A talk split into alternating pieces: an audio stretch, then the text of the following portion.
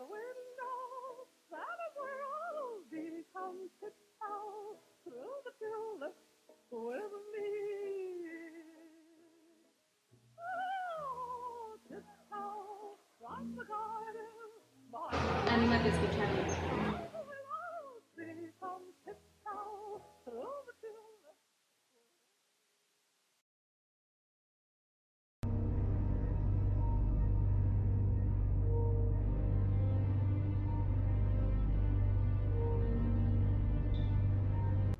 Hola, yo soy Ere. Y yo soy Draco y esto es... In Between.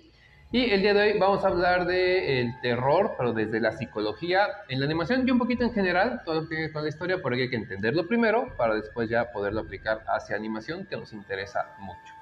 Así que empiezo con una pregunta. ¿A ti qué es lo que te da terror o qué, a qué le atribuirías el terror en una película, en un libro o en una animación?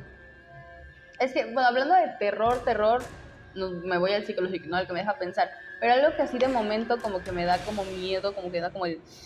Es el, este espacio donde como que te vas acercando y dices, ahí va a salir algo, es que ahí va a salir algo y te pones así, pero ves exactamente lo mismo y es como de... Y me sudan las manos o que el, el sonido que ponen, todo eso es como de, oh, qué, qué cosa. Eso es lo que a mí me da una ñañara, que Sí, va creciendo, ¿no? Todo increciendo esta parte del suspenso. sí, Y cuando estamos hablando de películas, de animación, tiene mucho que ver el ambiente que se va creando con música, con color, escenario, el mismo personaje, etc. Pero todo eso obedece psicológicamente, sobre todo a lo que nos puede provocar miedo. Y cada vez se ha vuelto más difícil porque eh, a través del avance en la humanidad, los miedos han ido perdiendo. Inicialmente teníamos miedo a cualquier cosa, hasta que cayera un rayo nos daba miedo. Hoy todavía lo tenemos, algunos al escuchar el rayo de pronto voltean, pero ya no salimos corriendo a ocultarnos en una cueva. Entonces hemos ido evolucionando, pero algunos de esos terrores, digamos, iniciales, siguen en nuestro corazón. Uno de los más básicos es el terror a lo desconocido. Ujú. Todo lo que conocemos, por eso también el terror a la muerte o los fantasmas viene de ahí. ¿Qué hay después de? Se acaba la vida y después hay algo más, no hay, pueden regresar los que están ahí, regresan a hacerme cosas malas, cosas buenas. Entonces, ese terror a lo desconocido está en nuestros genes y va a estar, yo creo que, si no por toda la humanidad, durante muchísimo tiempo. También implica, por ejemplo, el terror a meterse al mar, parte de ahí, no sabemos qué hay en el mar, mucha gente tiene ese terror. a- La talasofobia, ¿no? Que es Exacto, justo- y casi cualquier terror parte de eso, lo que no podemos eh, ubicar, conocer, comprender o explicar. Y generalmente eh, lo que hemos hecho como sociedad es atribuírselo a algo magnífico, divino, metafísico, este, filosófico, pero algo es lo que está ahí en la oscuridad, en la muerte, en el agua y en mil cosas más. Entonces ahí es donde inicia esta parte del terror, pero como dije, antes había un terror clásico que era el terror a la oscuridad, lo hemos ido perdiendo porque cada vez hay más luz por todos lados. Es difícil quedarse a oscuras. Porque luego decimos, no es que en la casa se fue la luz, pero no estás a oscuras como cuando vivías en un rancho y se iba la luz o te quedabas sin velas, ahí todo era total penumbra. Aquí todavía llega un poco de luz de otros lugares, esta contaminación lumínica que le llamamos, que hace que no sea tan terrorífica la falta de luz. Y que son recursos que nos sirven en películas, como para crear el ambiente. ¿Del ambiente que nos puedes contar? Por supuesto, más que nada, podemos observarlo en varias películas, es interesante hacer como esta, este análisis, que de repente cuando tenemos escenas o en las películas de terror suelen ser muy oscuras, suelen tirar hacia colores muy fríos. Es extraño que haya de repente algo cálido, a menos que quieran dar como un alto contraste, o de repente al final de la película sale el sol, ¿no? Y es como esa analogía justo del color, de que lo frío, lo oscuro, lo que no sabemos porque está en esa oscuridad, y que justo es el terror más primitivo que tenemos, y que algunos todavía lo tenemos. Somos involucionados, ¿no? No, no, no, es nada más cuestión de costumbres. Pero pues aún así lo podemos reflejar tal cual en, en las películas, ¿no? Con colores fríos, un poco muy poco brillo, un contraste tal vez un poco más alto para no ver como que todo y que sea como desconocido, como dices. Sí, y de ahí esta parte lo desconocido, como dice Ere, en la parte de iluminación, es eso, o sea, si no puedo ver lo que está, porque en un día normal todo iluminado, no tengo problema. O sea, si por aquí estuviera el asesino, no sería tan difícil escaparse, pero cuando todo está apagado, no puedo ver bien, el contraste no me ayuda, entonces tengo miedo a lo desconocido, y es un poquito que se decías al inicio, de no sé qué va a salir, pero sé que algo va a salir de ahí. Entonces el director te empieza a llevar, te empieza a envolver con la música, con la iluminación, con lo que está sucediendo, Y a veces caen en esto que a mí sí no me gusta en las películas de terror y ya se ha vuelto mucho cliché, el susto nada más. O sea, el que de pronto sale de la nada. El screamer, ¿no? Ajá, y sí te asusta, pero porque estás esperando algo, pero no te genera miedo, solamente un susto. Yo siento que las películas eh, interesantes son las que te dejan pensando esa parte del miedo. Y ahí otro tema en psicología muy importante es cuando se tocan temas que son sociales, o sea, algo que nos puede pasar a nosotros, que estamos sufriendo por algo que sí podría pasarnos, que sí podría llegar a sucedernos, algo que eh, en la vida real sin tantos fantasmas o así nos podría afectar, que es un nuevo tipo de terror que ha surgido a últimas décadas, donde si hablamos de este, secuestros, torturas, digo, está esta película clásica de... Ahí se fue el nombre, iba a dar una descripción gráfica, pero mejor no me acuerdo del nombre y listo. Después decimos, pero es eso, o sea, van a lastimar a alguien, obviamente contra su voluntad, y sin que pueda hacer mucho. Eso también nos da terror porque, viene otro punto muy importante, psicológicamente, tendemos a empatizar con el protagonista. Y entonces siento, me podría pasar. No es lo mismo que me pueda pasar el que de pronto aparezca un fantasma por ahí, no creo que me pase porque no vivo en una casa antigua de 200 años en Inglaterra, a que me pase el que un día voy por la calle y alguien de una secta me secuestra y me acaba haciendo cachitos, ¿no? Entonces, sí empatizamos más con, con las personas. Ahora, otra cosa, diseño de personajes, lo vimos un poquito la, este, el programa pasado, pero para generar terror, ¿qué cambios se le hacen a un personaje cuando estamos armando? Que, bueno, sí suelen variar un poco, al menos a las personas no nos da miedo lo mismo, ¿no? un ejemplo que, generalmente digo a mí las sonrisas grandes como que me causan como que así de mm, yo no confío en ti ni de nada.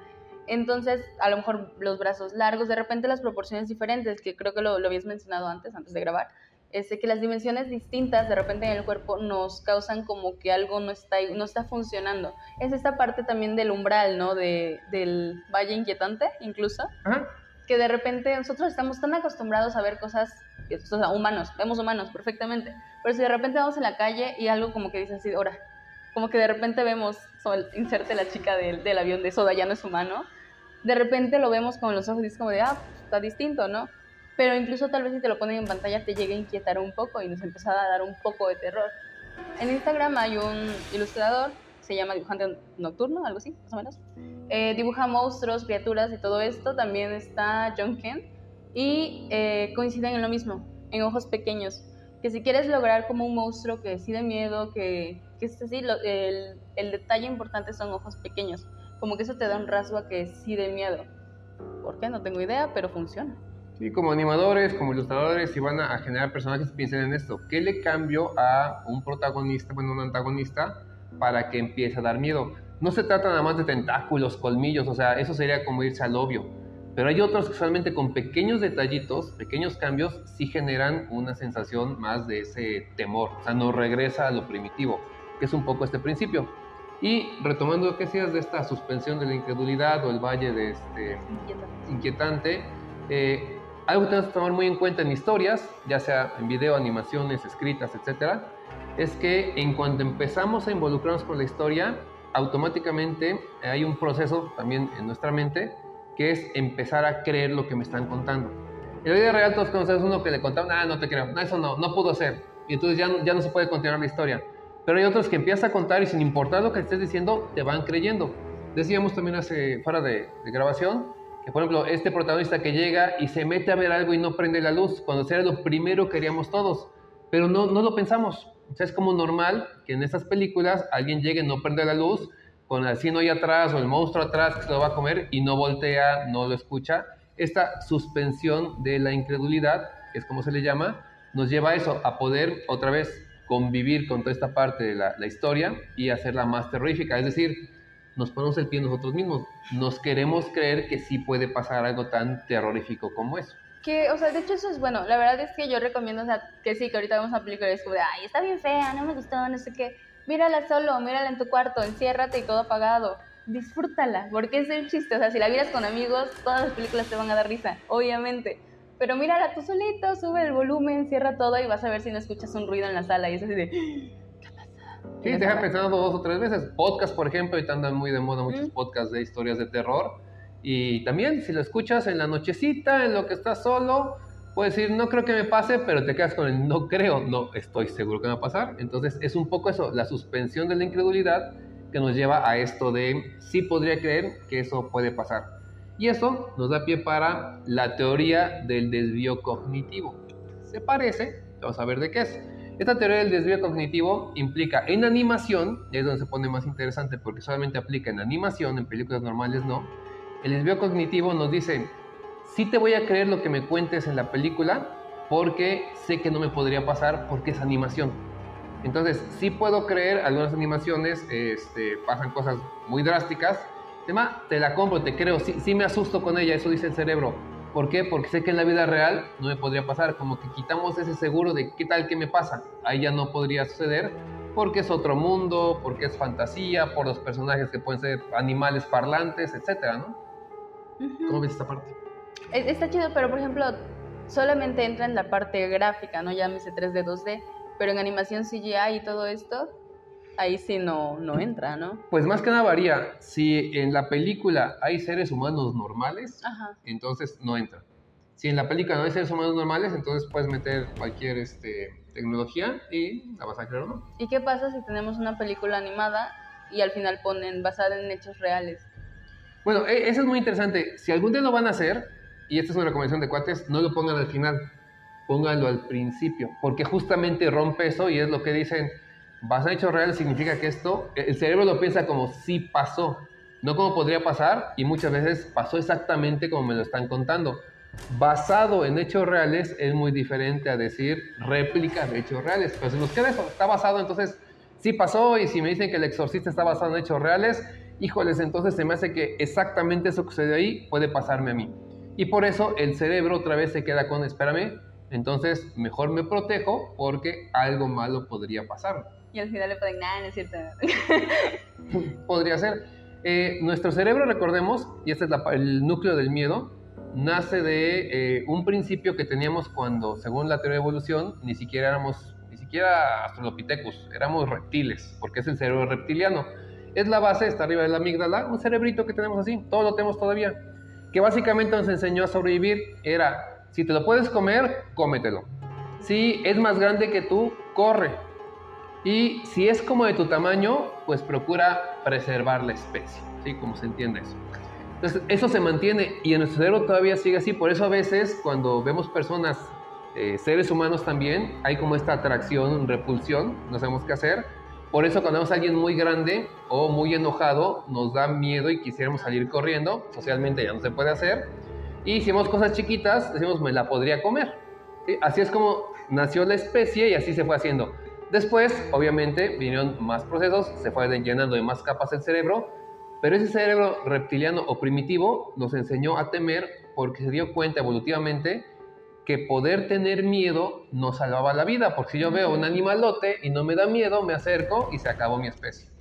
Entonces, eso se puede retomar, buscar qué cosas nos pueden generar eh, terror, temor, y convertirlo en narrativa, convertirlo en historia, convertirlo en decirle al cerebro de los demás, esto te podría pasar y es algo muy malo. Desde ahí ya tenemos miedo de que suceda.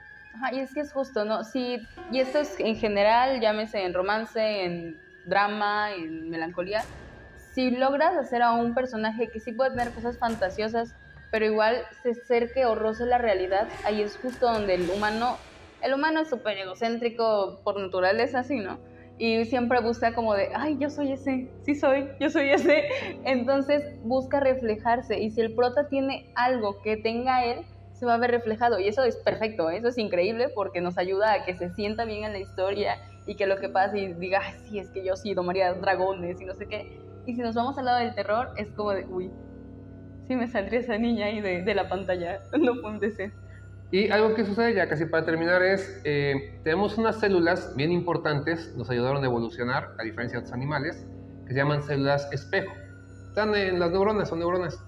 Y hacen que cuando alguien hace algo, nosotros lo repetimos. Por eso cuando somos bebés, repetimos mucho lo que hacen otras personas.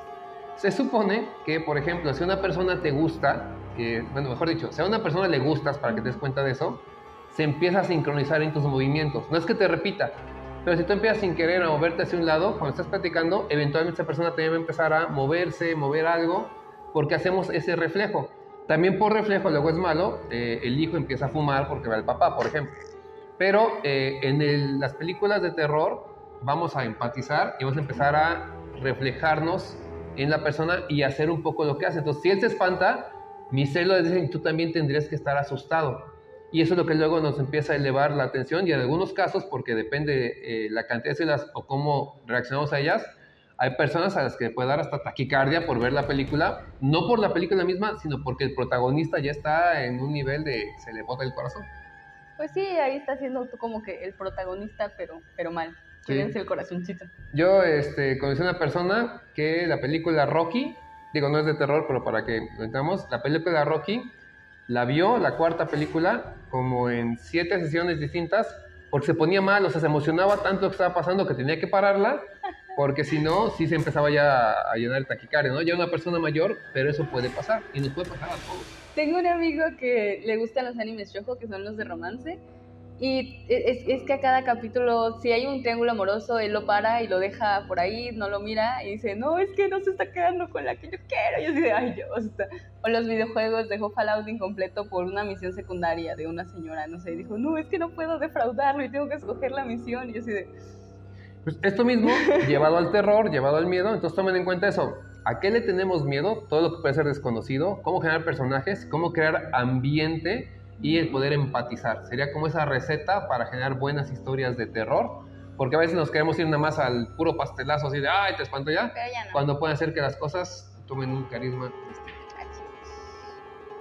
Y pues bueno, Pues bueno, con esto cerramos. Esto fue In Between, gracias por escucharnos y anímense a escucharnos. sin miedo.